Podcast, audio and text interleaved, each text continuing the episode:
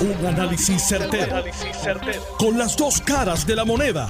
Donde los que saben no tienen miedo a venir. tienen miedo a venir. Esto es el podcast de Análisis 630 con Enrique Quique Cruz.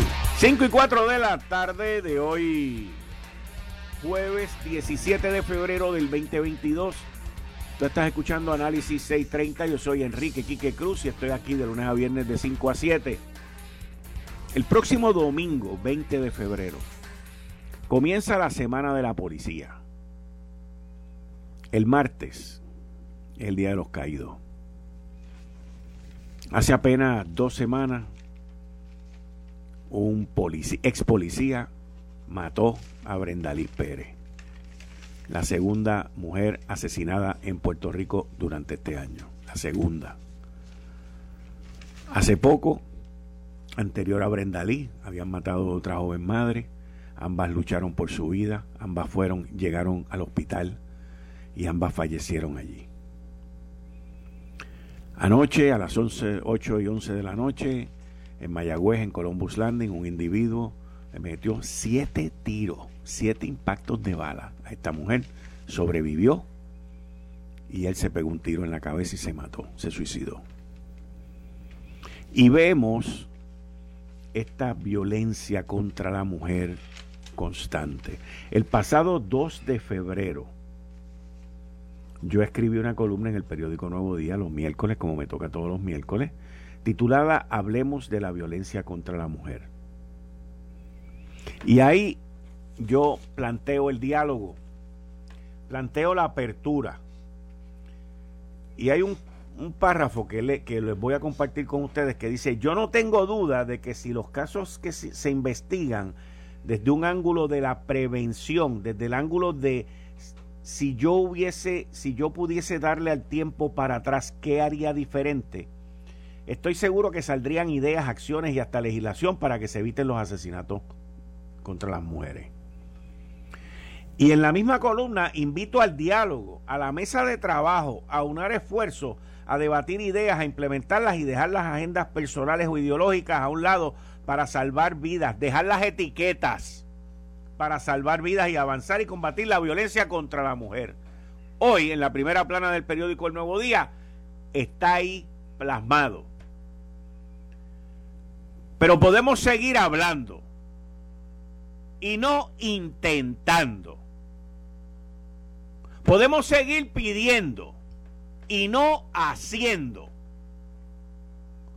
Podemos seguir divagando y no obtener resultados y salvar vida.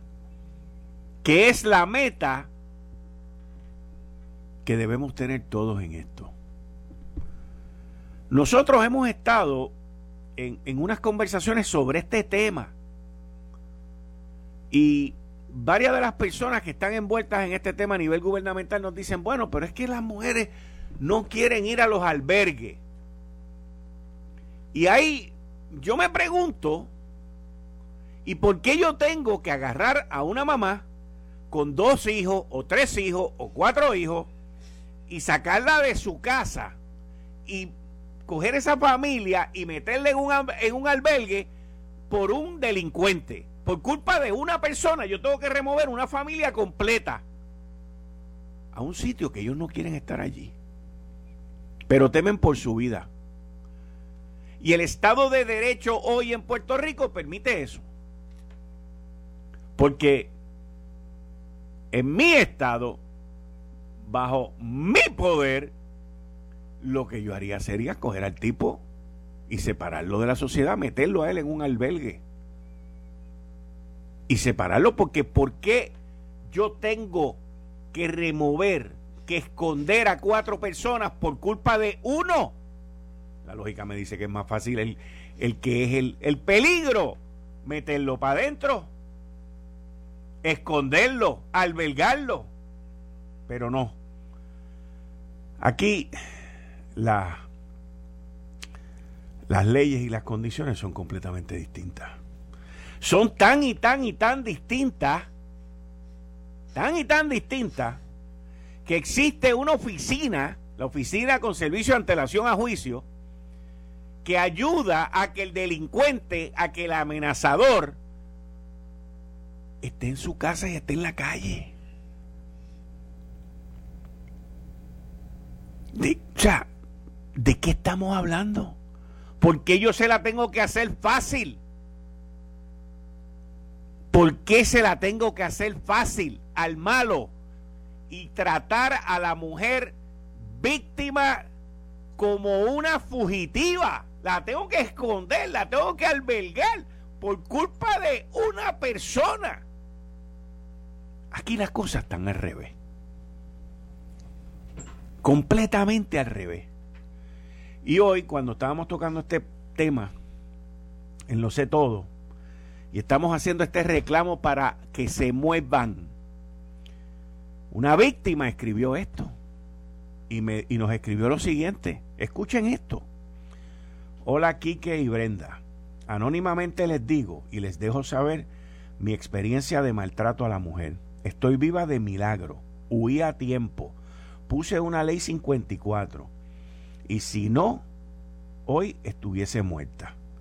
Estoy hablando de 40 años atrás. El abogado no hizo nada. El, tribunal menos. Tuve que tomar las decisiones yo. Dejar mi casa, una casa casi nueva. Dejar mi carro, dejar mis muebles, todo lo que hay. Mi ropa. Y hay de mi hijo de menos de cuatro años. Huí a refugiarme a otro sitio sin que el maltratante lo supiera.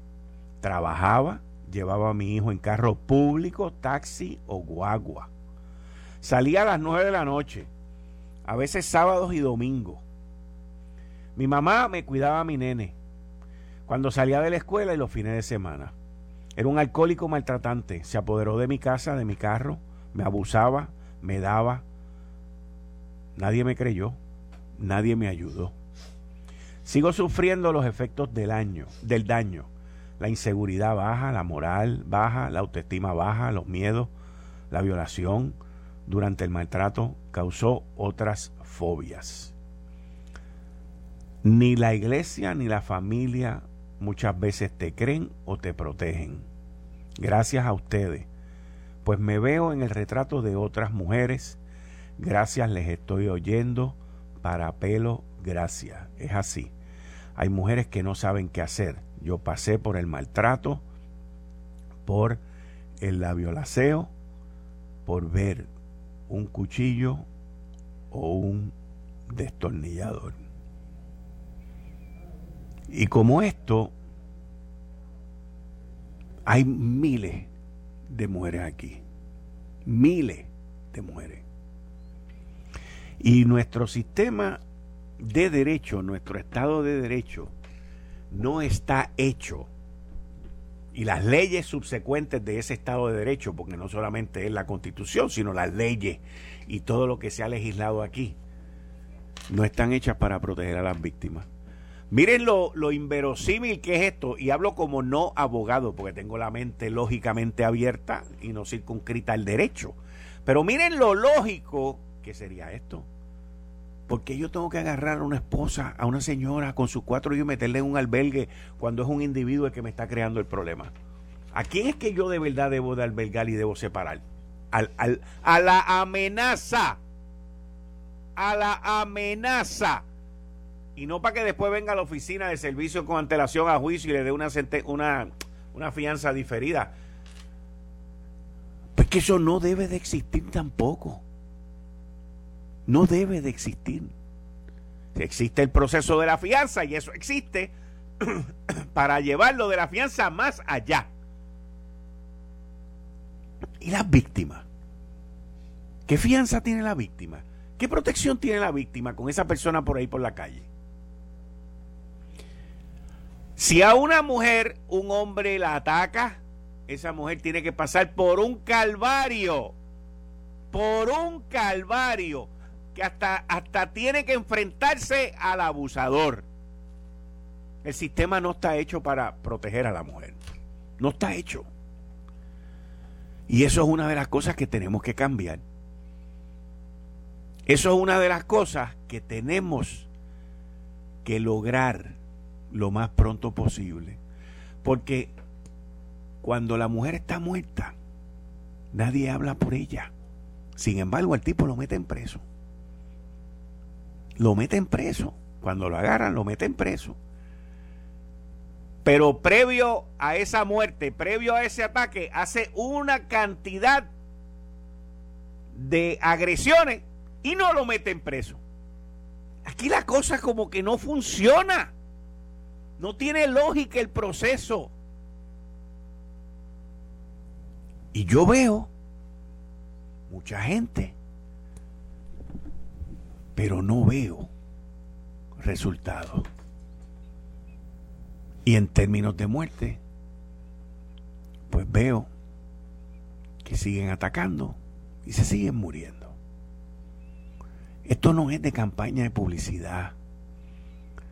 Esto no es de cuestiones punitivas. Porque el que le metan una cárcel de 15 años, 20 años, eso no lo va a resolver. Es una cuestión de separación en donde a las víctimas se protejan del victimario y el victimario lo guarden en el morro. A eso es a lo que yo me refiero.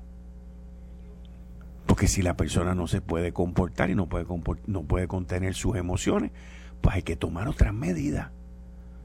Y tienen que ser medidas drásticas para no continuar perdiendo mujeres en esta isla. Y hay que cambiar y mirar esto desde otro punto de vista. Y quien debería de llevar esa batalla debería de ser el Ejecutivo con el secretario de Justicia, la unidad de violencia doméstica en el Departamento de Justicia. Hoy yo hablé con la fiscal Laura Hernández y ellos tienen una serie de ideas, ellos tienen una serie de, de, cambios legislativos que quieren hacer, pero esto es para aprobarlo rápido, como aprobaron el barrilito, idéntico torciendo brazos, aprobando el barrilito, tenemos que hacer lo mismo con esta situación. Pero yo no veo esa urgencia. No la detecto. Pues, como no le ha pasado a la hija de nadie allí, pues no es urgente. Porque hay muchos legisladores que se mueven cuando le pasan las cosas a ellos. Veo una urgencia más en aprobar o, sacar información para eh, no poner el impuesto a la crudita por cuatro meses, que la Junta de Supervisión no lo va a aprobar, que a salvar vidas. ¿Por qué? Porque eso no llama la atención. Porque eso no lleva a que te cubran en el periódico o en la radio o en la televisión.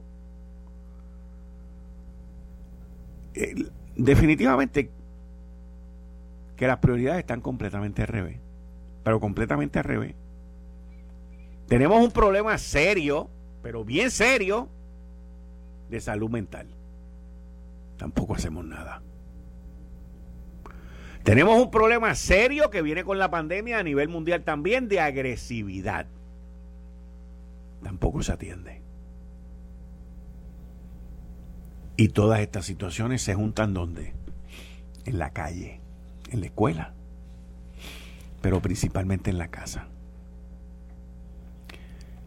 ¿Qué vamos a hacer para tratar de obstaculizar la violencia contra la mujer? Yo entiendo lo de la educación, yo entiendo todo eso, pero todo eso es a futuro. Yo estoy preguntando qué vamos a hacer hoy. Yo estoy preguntando qué vamos a hacer mañana.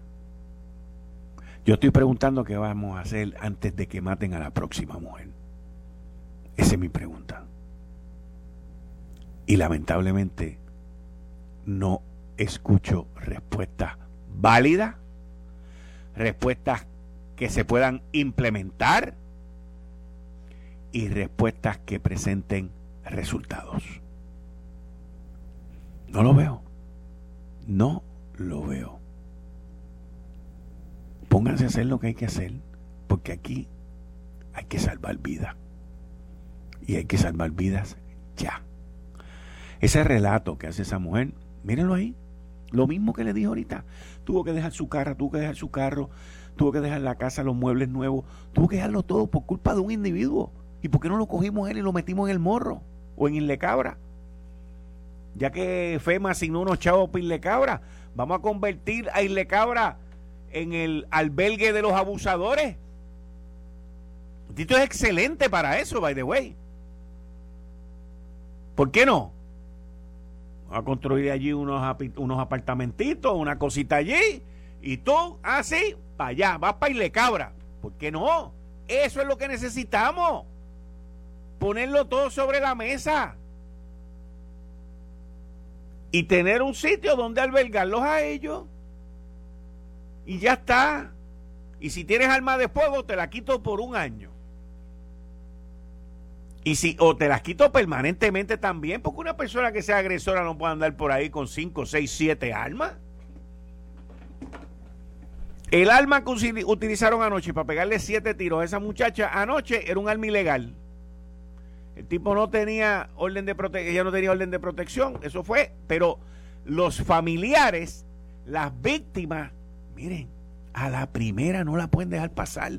Aquí no hay ay bendito, aquí no hay que te quiero, aquí no hay que los nenes, aquí no hay nada, es la vida tuya. No es la de más nadie. Y la de tus hijos.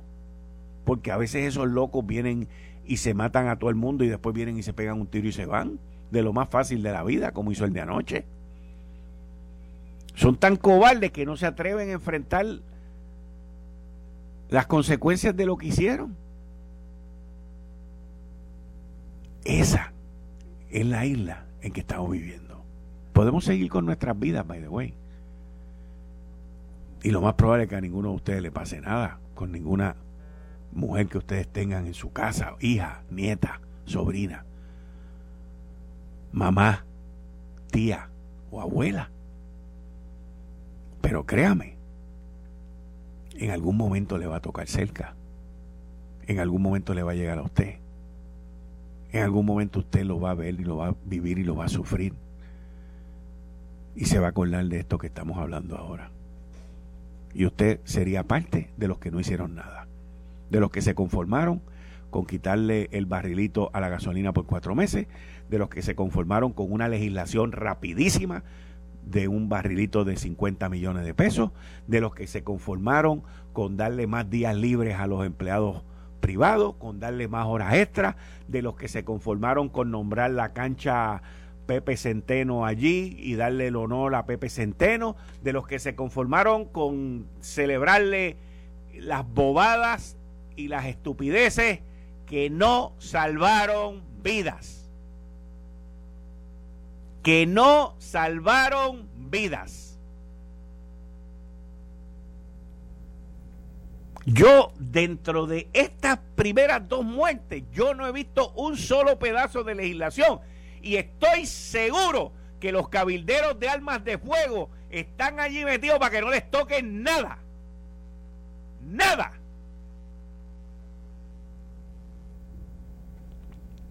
Porque las armas de fuego son parte del problema también.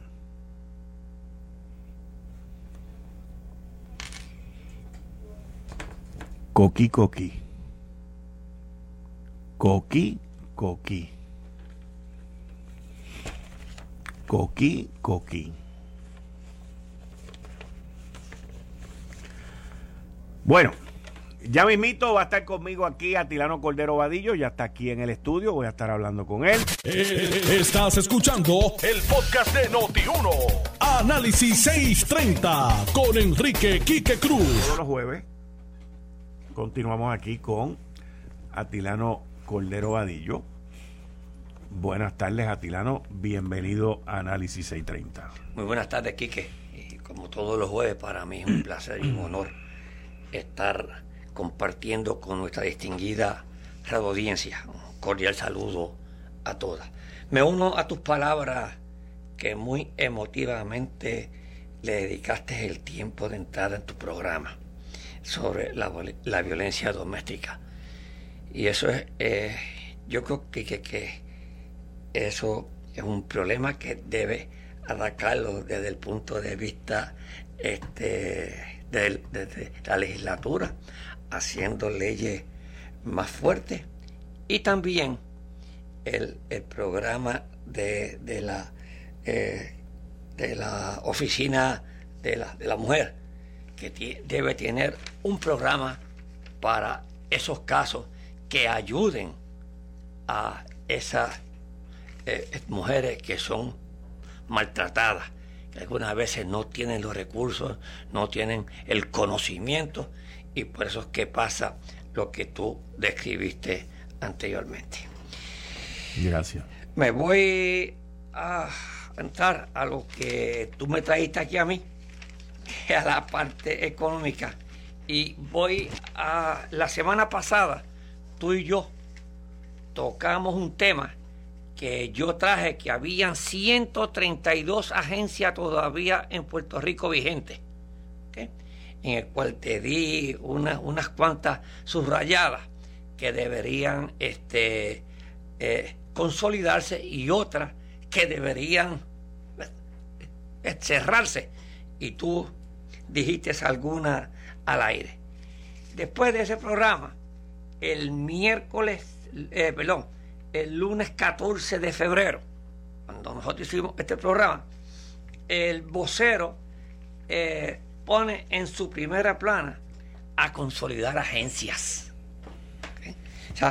Eh, entonces, y es un pedido que le está haciendo la Junta de Control Fiscal que pide reformas estructurales en el Departamento de Salud como, como comienzo, uniendo corporaciones y agencias para que se produzcan ahorro y eficiencia, que es la única forma que nosotros podemos seguir dándoles, eh, eh, haciéndoles justicia a los empleados públicos, especialmente a la policía y a todas las personas que se merecen un aumento.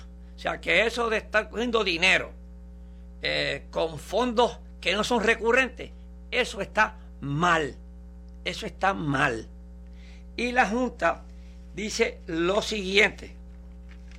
Lo siguiente, ella dice, dice, con el objetivo de lograr ahorro, la Junta de Control Fiscal le ordenó al Departamento de Salud, según consta en el plan fiscal certificado, que inicie reformas estructurales para consolidar el manejo de la administración de seguros de salud, ACES, que, aquí tú lo has comentado bastante.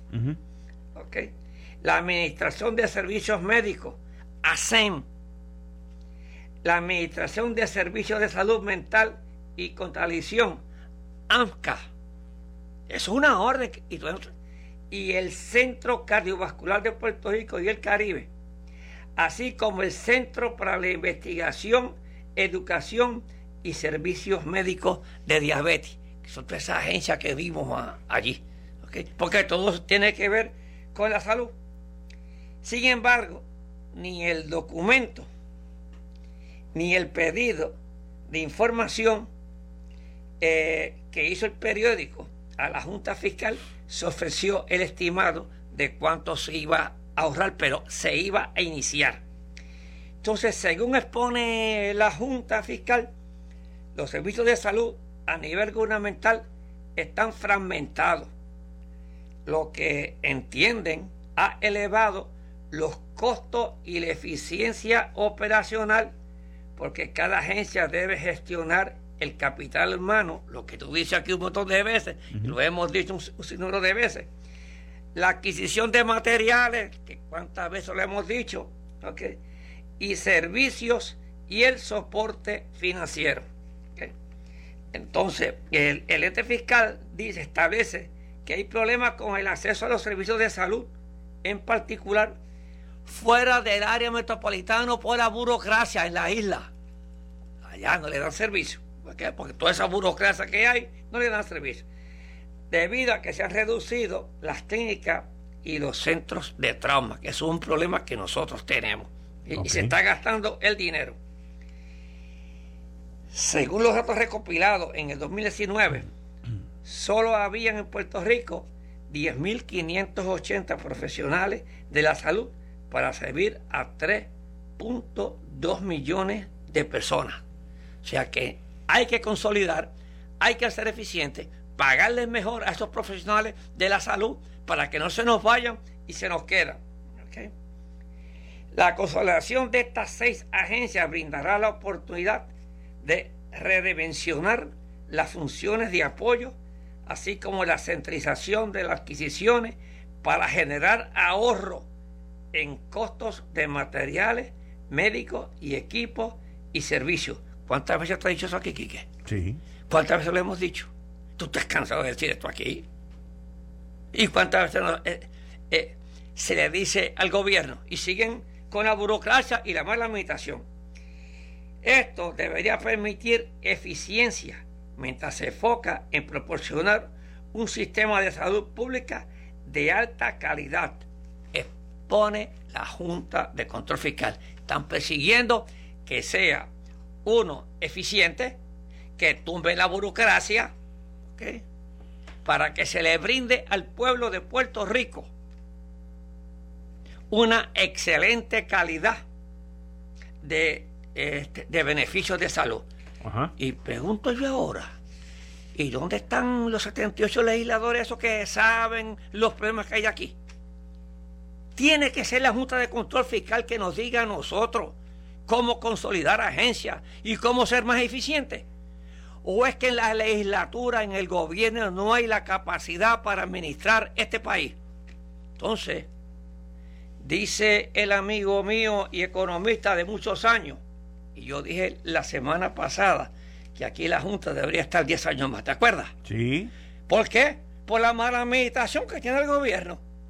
Entonces, dice el amigo mío y economista de muchos años, Gustavo Vélez, la Junta de, de, Supervisión Fiscal no puede irse hasta el 2030. O sea, que consigue con nosotros también. Bueno, lo más porque lo escucho aquí. Eso fue. Basta bien, entonces. mi amigo Gustavo, ¿eh? tremendo economista, muy buena persona. Pero lo discutimos aquí, ¿ok? Así es que, que siempre sigue siendo el, el, el problema. Y, y, yo creo que es necesario la aprobación de un proyecto de ley que la Junta Fiscal asegura que la salud y las corporaciones médicas podrían empezar a identificar, a identificar áreas de ahorro Mira, por ejemplo, aquí lo hemos dicho siempre, digitalizando procesos, o sea, mecanizando procesos, que lo que, oye, en Hacienda, ahorita yo voy a, yo, este, vamos a hablar de eso, dice Paquito, perdón, el secretario de... Francisco Pared. Francisco Pared, que en 24 horas va a mandar un, un este, el reintegro. ¿Tú sabes por qué es eso? Eso es porque se mecanizó. Eso lo comenzó este nuestro amigo este, eh, este el secretario anterior de, de, este, de Hacienda, la mecanización. Y para eso ha continuado con ese trabajo excelente. ¿sabes? Que los dos han hecho un trabajo excelente. Y eso es lo que se necesita en Puerto Rico, mecanización.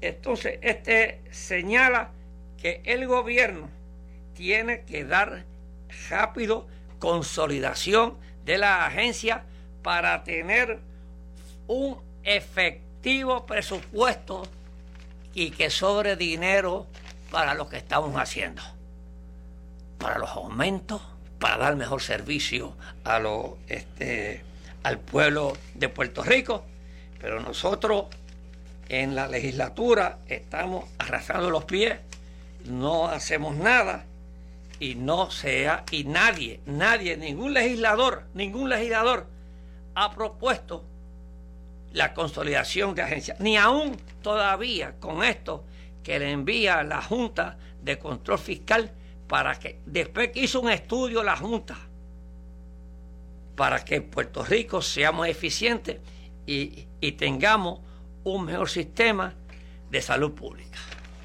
Ellos la, parte bien importante es la que tú mencionas, que es la digitalización. Sí.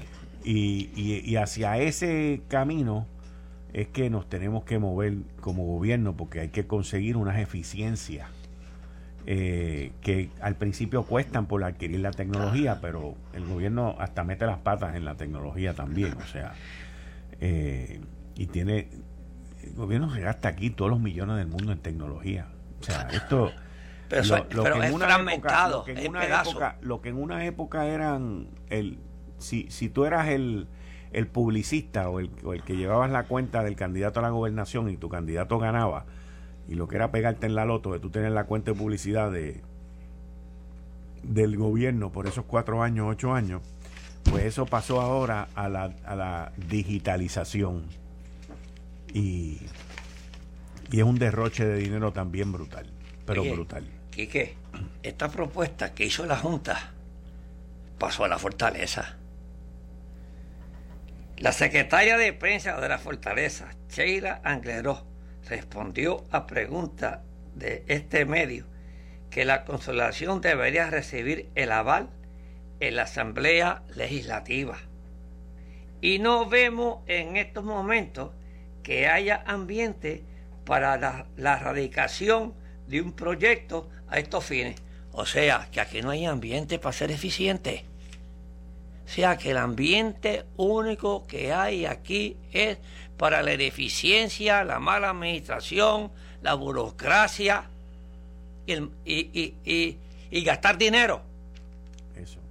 Pues mire, entonces tendremos aquí con esta manifestación que da la señora Cheira Angleró que no hay ambiente en la legislatura. A mí me gustaría esta tarde vamos a tener a las seis a dos distinguidos amigos nuestros a ver qué nos dicen sobre esto.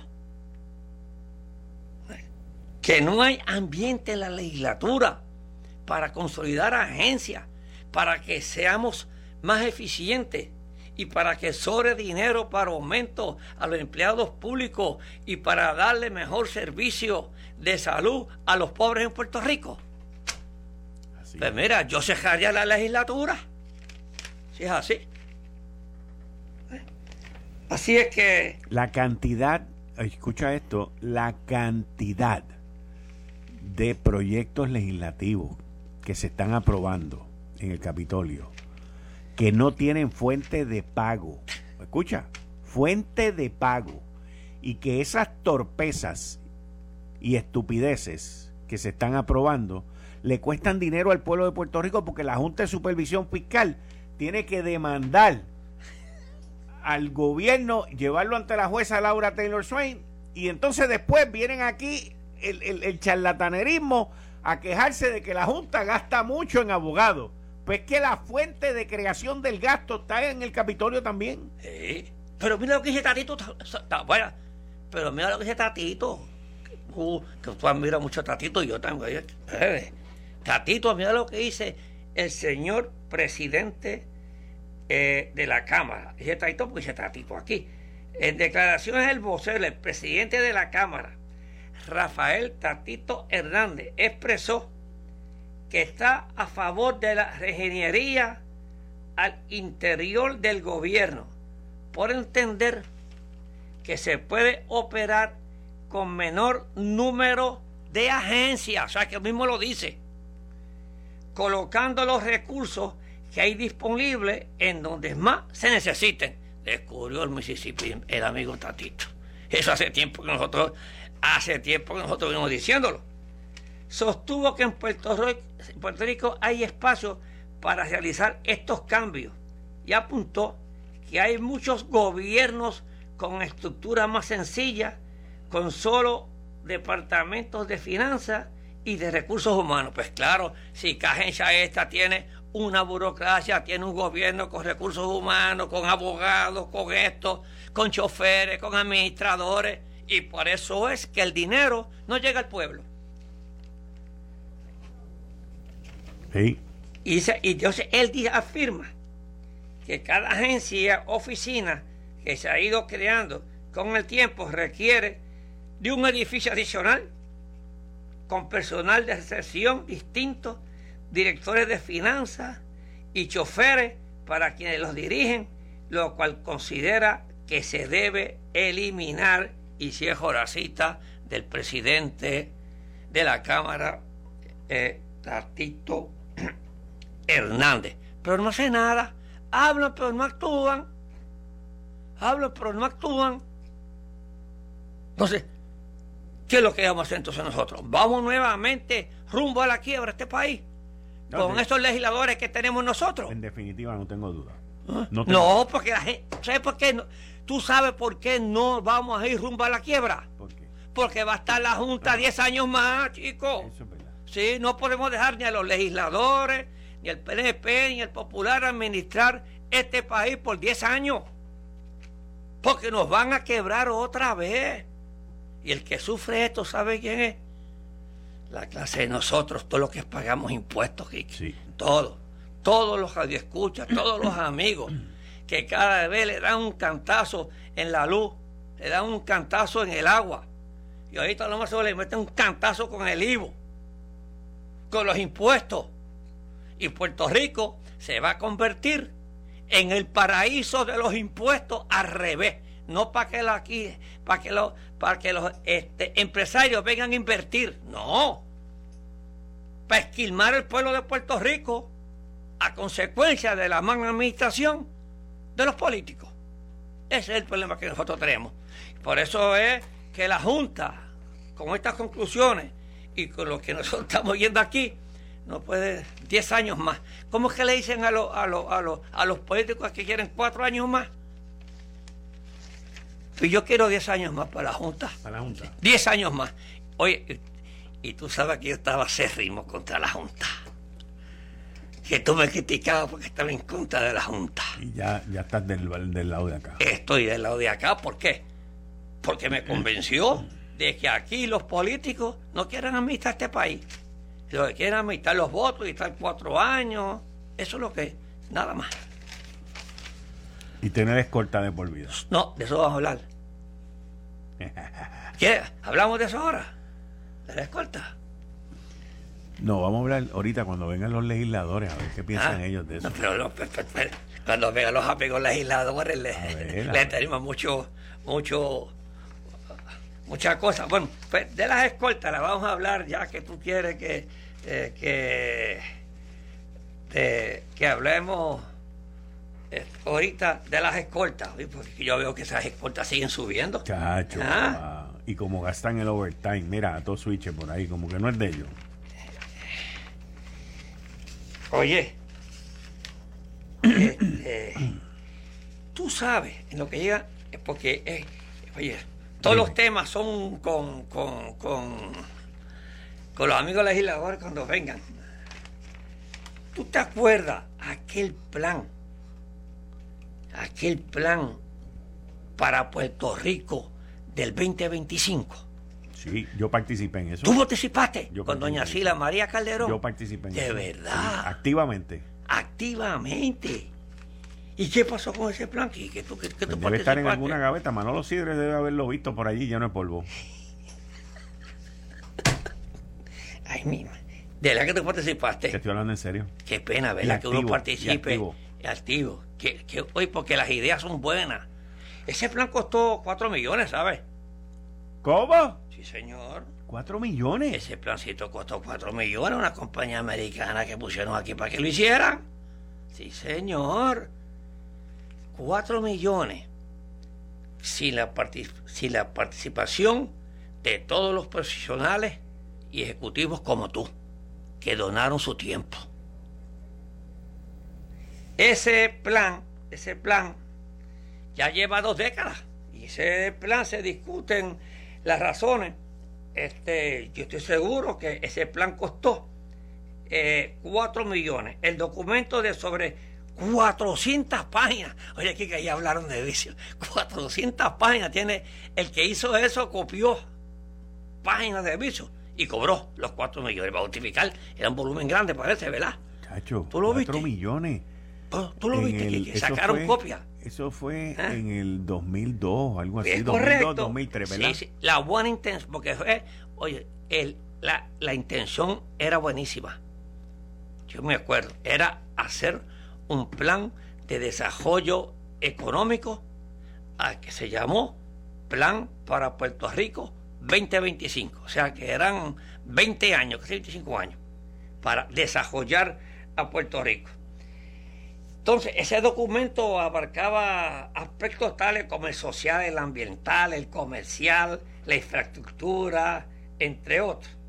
Y según quienes colaboraron con esta iniciativa, su implementación no se, no se completó por la falta, pero mírate lo que dicen. Oye, no se completó por la falta de interés, tanto del gobierno como del sector privado. O sea que ahí culparon a los dos, al gobierno y al sector. No es verdad. ¿Cómo, cómo, es, cómo, espérate, repíteme eso, eh, repíteme eh, eso. ¿Cómo es? ¿Qué dice? ¿Te gusta eso?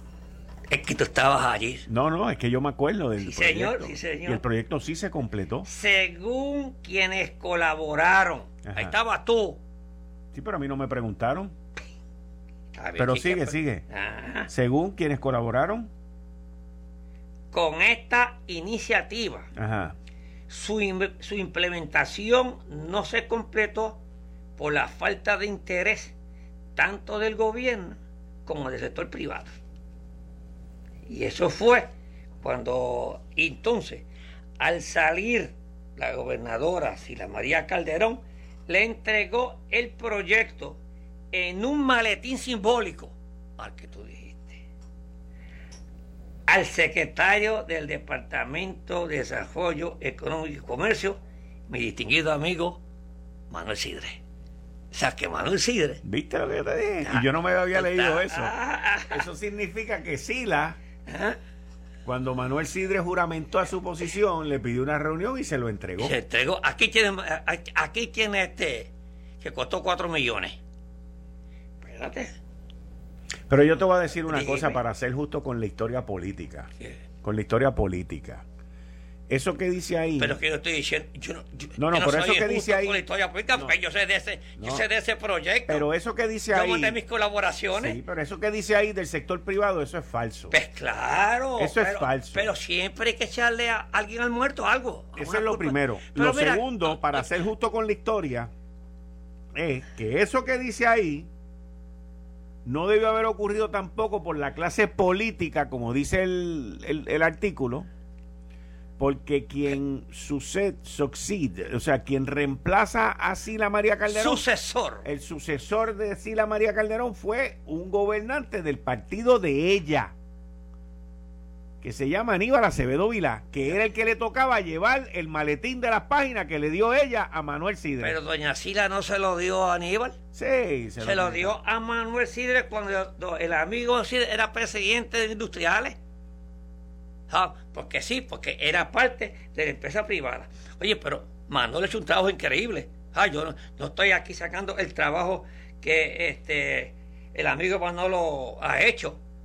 Pero yo lo que te digo es que se ha ido y es lo más que hace falta que sabe qué gobierno aquí no podemos tener un estudio y Manolo aquí lo dice este de 400 páginas y, y, y 100 teorías no no no con 10 puntos importantes para desarrollar a Puerto Rico eso es lo que necesita Manolo y oye a mí no me cabe duda que el amigo Manolo Sidre está haciendo y va a hacer un trabajo excelente en el Departamento de Desarrollo Económico. Manolo tiene un problema solo, siempre. ¿Uno nada más? Sí. La burocracia gubernamental que no lo deja trabajar. La burocracia, sí. El gobierno permanente. El gobierno permanente que no lo deja trabajar. Ese es el tema.